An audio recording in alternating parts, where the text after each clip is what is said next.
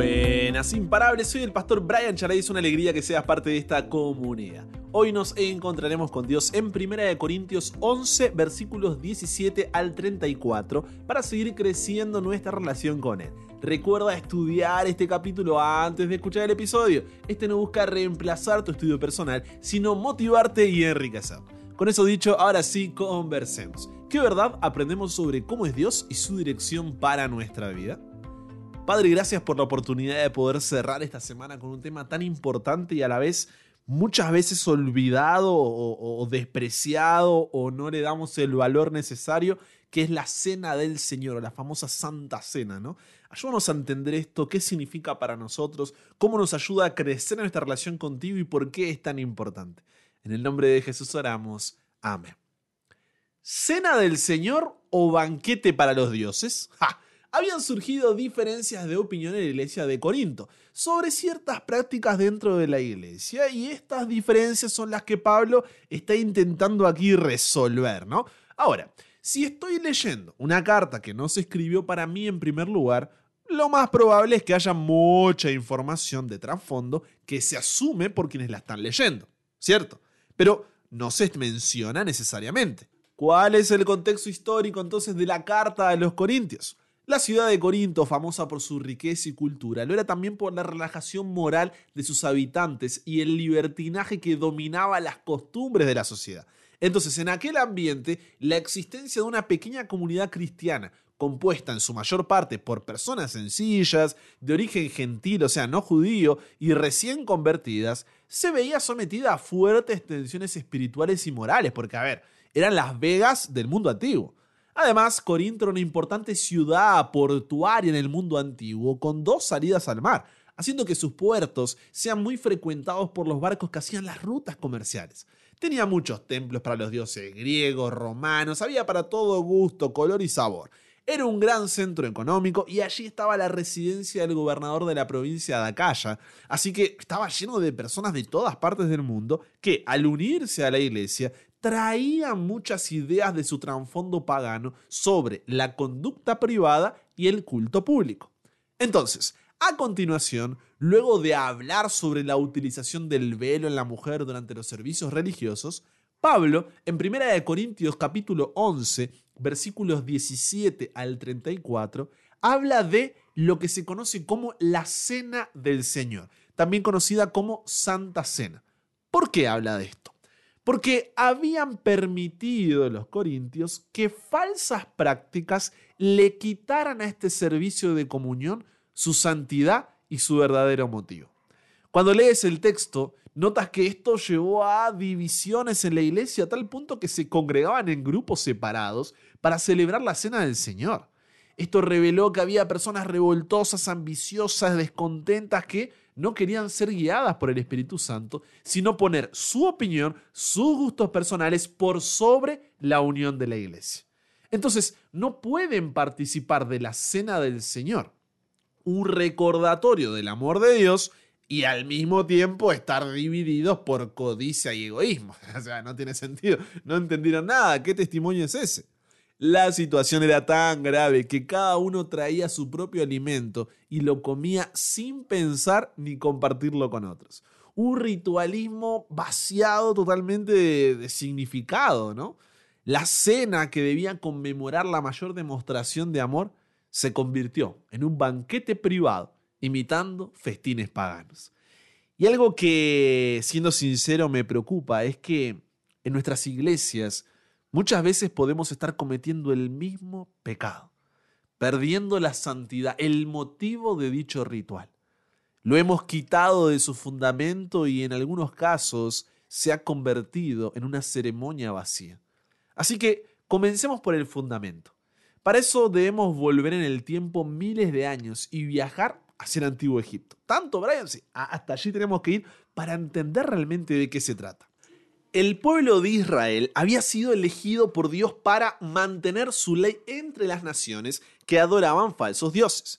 Así como el primogénito, el primer hijo en una familia, recibía la primogenitura de parte de su padre, esta herencia más importante, el pueblo de Israel era el primogénito de Dios entre las otras naciones, que eran sus hermanos, vamos a decir, ¿no? Recibiendo las bendiciones y privilegios de Dios, no por preferencia, sino por función. La elección de Dios no se basaba en algo que ellos hubieran hecho para merecerlo, sino en su gracia sobre ellos, que se extendería al resto de las naciones a través de ellos. Ahora, Egipto había esclavizado al pueblo de Dios, y él, en su misericordia, paciencia y compasión, una y otra vez buscó advertir al faraón de que dejara ir a su pueblo. Antes de la última plaga, hubo nueve plagas anteriores que buscaban cambiar el corazón de Faraón, mostrándole que Jehová es el único Dios verdadero, desafiando los miles de dioses egipcios, incluso al propio Faraón que se creía que era un dios que dominaba el mundo. Pero la plaga de sangre, rana, piojo, moscas, ganado, úlceras, granizo, langostas, tinieblas, solo había llevado a que Faraón endurezca más su corazón. En ese contexto es que en Éxodo capítulo 11, versículo 1, Dios le dice a Moisés que enviaría la última plaga, su acto final, después del cual Faraón dejaría ir al pueblo de Israel. ¿En qué consistía esta plaga? ¿Recuerdas? Éxodo capítulo 11, versículos 4 al 8 dice que todo primogénito de la tierra de Egipto morirá, pero de los israelitas ninguno moriría. El relato nos muestra que el tiempo de gracia para Faraón y Egipto no se había terminado, todavía podían arrepentirse. Y eso, eso me encanta, porque vemos aquí a un Dios que, a pesar de ser santo y justo ante nuestro pecado, Él, frente al endurecimiento de nuestro corazón, también se muestra paciente, clemente, compasivo y amoroso para que nos volvamos a Él, dejando de lado toda rebelión a su soberanía. Es en ese tiempo entre la advertencia y la ejecución de los juicios de Dios que Éxodo 12 nos habla de la institución de algo llamado la Pascua. ¿Cómo es? Pascua. ¿Qué significa esta palabra Pascua? Pasar por alto. Ese es su significado. Cada familia, sola o reunida con otra, había de matar un cordero o un cabrito sin defecto, luego con un hisopo tenía que tomar de la sangre del animal y ponerla en los dos postes y en el dintel de las casas en que lo han de comer, para que cuando Dios pasara a medianoche no entrara en aquella morada.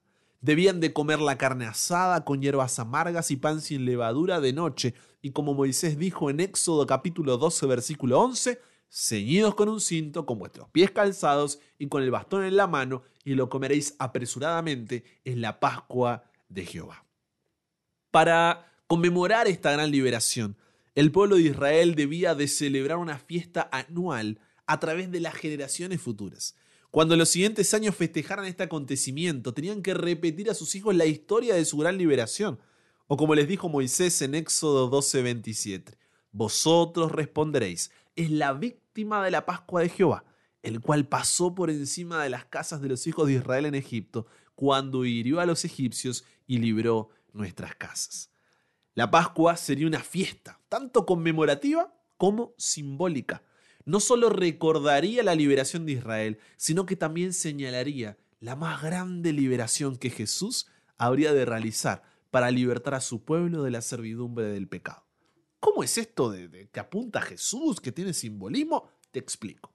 Así como sucedió en Egipto aquella noche, en estos últimos tiempos antes de la segunda venida de Jesús, Apocalipsis capítulo 15 y 16, que ya estudiaremos en profundidad, nos muestra que luego de que el tiempo de gracia termine, o sea, la oportunidad para que podamos arrepentirnos y recibir el perdón por nuestros pecados, el tiempo en que Dios extiende su misericordia para que podamos cambiar nuestra mente y entregarnos por completo a Él. Apocalipsis dice que caerán plagas sobre la tierra. ¿Por qué? Porque si bien Dios es amor, también es justicia. Y todo aquel que se revela a su ley siguiendo un falso sistema de adoración como lo hacían los egipcios, contrario a su palabra, no pueden estar en presencia de su santidad y debe ser consumido por la ira de Dios.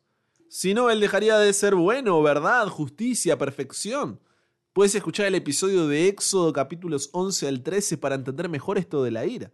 Pero a lo que voy es que el cordero del sacrificio ordenado por Dios en la Pascua representa el cordero de Dios, en quien encontramos nuestra única esperanza de salvación.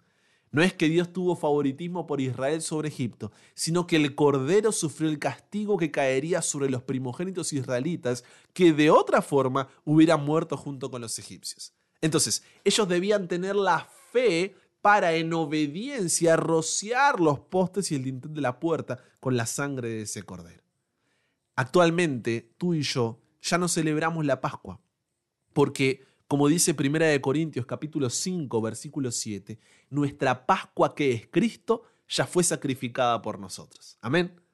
El símbolo encontró su realidad en Jesús. Por eso la ira de Dios nos debe llevar a una adoración gozosa porque nunca sufriremos sus efectos, pues Jesús sufrió en la cruz para librarnos de ese castigo.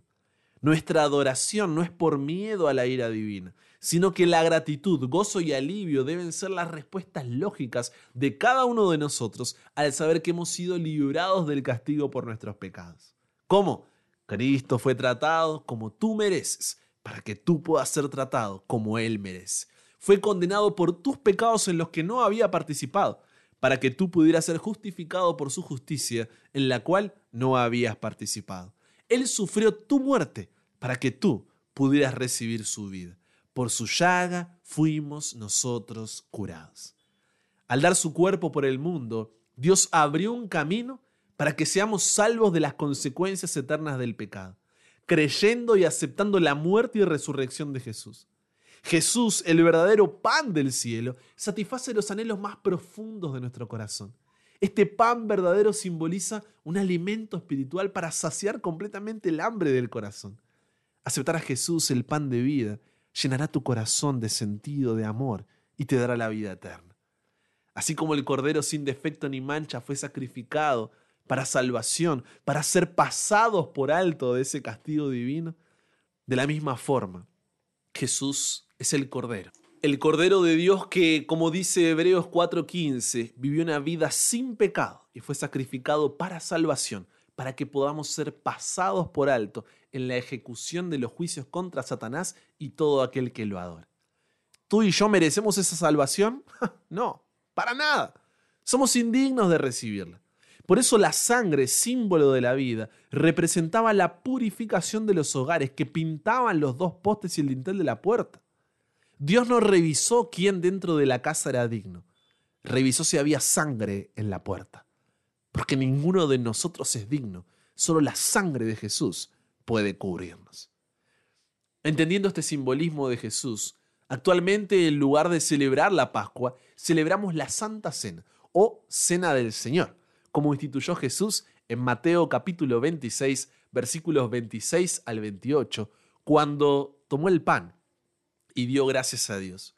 Luego lo partió, lo dio a sus discípulos y les dijo, tomen y coman este es mi cuerpo. Después tomó una copa llena de vino y dio gracias a Dios. Luego la pasó a sus discípulos y les dijo, beban todos ustedes de este vino.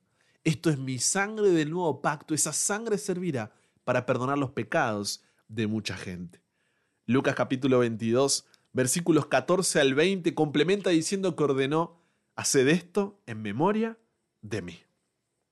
Primera de Corintios capítulo 11 versículo 26 entonces dice, así pues, todas las veces que comiereis este pan y bebiereis esta copa, la muerte del Señor anunciáis hasta que Él venga. Apocalipsis nos muestra que estamos viviendo en el tiempo de gracia, el día previo a la ejecución de los juicios de Dios sobre el pecado, así como el pueblo de Israel esperaba la ejecución de la última plaga. Escucha hoy la voz de Dios y que la sangre del cordero sacrificado en la cruz, Jesús, te cubra con su gracia. Lo que el diablo no puede destruir lo distrae. No pierdas de vista el contexto espiritual en el que estamos viviendo. Que cada cena del Señor, que cada Santa Cena no sea solamente un día donde, ah, mira, hoy es Santa Cena y hagamos los chistes, no, ah, hay que cortarse la uña o traigas la media con agujeros, o también cuando uno dice, no, el pancito, que el vino. No, no, que no sea algo tan superficial, tan, tan sacado de todo ese simbolismo, no que sea un momento de autoexamen, de arrepentimiento, de confesión, donde de forma visible recuerdes tres verdades que no pueden salir de tu cabeza, que deben guiar tu vida y tu relación con Dios. ¿Cuáles son esas tres verdades? Primero, que en Jesús eres libre de la condenación del pecado. Entonces, la próxima vez que Satanás intente mentirte diciendo que no puedes ir a Dios por tu pecado porque fuiste demasiado lejos, porque caíste demasiado bajo, porque no dejas de repetirlo y demás mentiras con las que va a intentar manipularte, recuerda que la sangre de Jesús te permite, como dice Hebreos 4:16, acercarte confiadamente a Dios. Cuando pienses en desistir, recuerda que Él insistió por ti, siendo su gracia y misericordia hacia ti, no una excusa para decir, ah, bueno, sigo pecando, sino una razón para levantarte y vivir en santidad. Eso debe recordarte cada Santa Cena. Segundo, que ese amor expresado en la cruz, que te reconcilia con el Padre, debe llevarte a reconciliarte también con tu hermano. Porque como dice Primera de Juan capítulo 4 versículos 20 y 21, si alguno dice, ah, yo amo a Dios, pero odia a su hermano, lo aborrece, es mentiroso. Pues el que no ama a su hermano a quien ha visto, ¿cómo puede amar a Dios a quien no ha visto? Y nosotros tenemos este mandamiento de él. El que ama a Dios, ame también a su hermano. Al realizar el humilde acto de lavar los pies de sus discípulos, Jesús nos dio un ejemplo de verdadera grandeza. Este es un momento especial de compañerismo, de dejar de lado las diferencias de estatus o posición, de servir a nuestros hermanos y hermanas en la fe y de hacer que nuestros corazones estén bien unos con otros y con Dios. Es un día de perdón. No porque Dios me exija perdonar, sino porque cuando comprendo cuánto fui perdonado, ¿quién soy yo para no perdonar a mi prójimo? Y tercera verdad que nos recuerda la Santa Cena o Cena del Señor, es que como dice Hebreos 10:37, aún un poquito, y el que ha de venir vendrá y no tardará.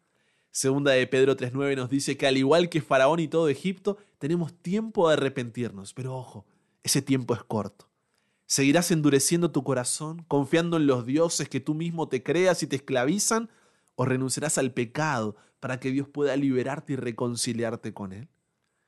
Recuperemos la santidad, recuperemos el verdadero motivo de esta celebración. No seamos como los corintios. ¿Conversamos con Dios sobre esto? Padre, Qué verdades hermosas que nos recuerdas a través de esta celebración, de este rito de humildad, de este rito donde recordamos el sacrificio que tú has hecho por nosotros y ese amor lo extendemos hacia el prójimo, recordando que tú vienes pronto. Ayúdanos a recuperar esa santidad, ese motivo que nos acerque más y más a ti y que podamos recordar esa última noche donde, pudiendo haber desistido de nosotros, tú no nos dejaste tirados. Nos entregamos hoy a ti, Señor. Cámbianos, renuévanos, transfórmanos, somos tuyos. En el nombre de Jesús oramos. Amén. Con eso llegamos al final. Comparte con otros lo que aprendiste hoy. Súmate a la comunidad en WhatsApp totalmente gratis si todavía no lo has hecho para recibir una notificación de celular cada mañana, escuchar los episodios sin conexión, tener material extra, hacer tus preguntas, acceder a contenido exclusivo y te espero en el siguiente para que nunca pares de aprender y nunca pares de crecer. ¿Por qué? Porque hasta el cielo no paramos.